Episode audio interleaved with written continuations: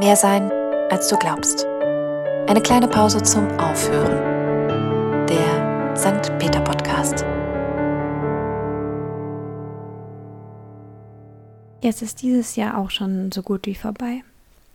Nach Weihnachten geht das sowieso irgendwie immer ganz schnell, habe ich das Gefühl. Aber ich würde sagen, die Zeit geht auch so oft sehr schnell vorbei. In anderen Momenten wiederum zieht sie sich wie Kaugummi. Gerade irgendwie in Pandemiezeiten. Für mich fühlt sich alles sehr langwierig an, mehr zu Hause sein, weniger Abwechslung. Aber darum, wie unterschiedlich Menschen die Zeit wahrnehmen oder auch generell das schöne Wort mit C, soll es heute nicht gehen.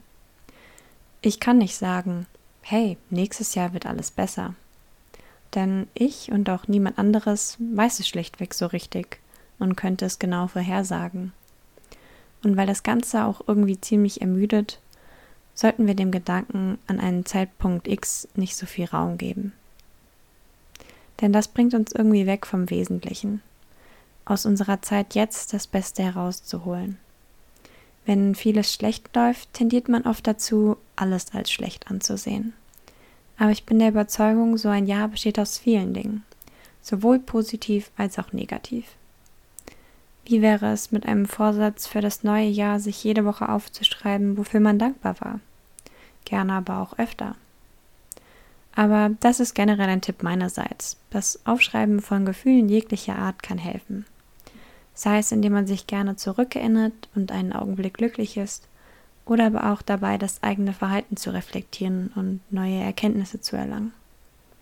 Vielleicht ist es gut, im neuen Jahr einen Fokus auf dich zu legen was kannst du tun und machen, und zwar immer noch, dass deine Zeit schön ist? Natürlich funktionieren auch manche Dinge gerade eher schlecht. Nehmen wir an, du verreist gerne und fühlst dich dabei aktuell eher unwohl und eingeschränkt. Dann ist es zwar schade, aber es ist noch nicht das Ende deiner Tage.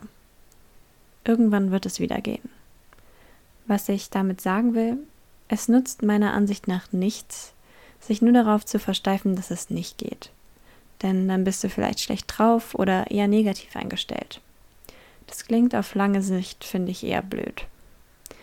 Und auch von der aktuellen Lage abgesehen, erscheint es jetzt nicht viel wahrscheinlicher, dass Dinge unerwartet unser Leben verändern können, also auch in Zukunft, uns einschränken und vielleicht Veränderungen erfordern.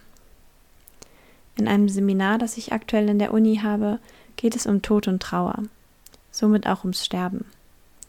Ja, das klingt jetzt vielleicht gerade ein bisschen krass, aber im Grunde passt es sehr gut, finde ich.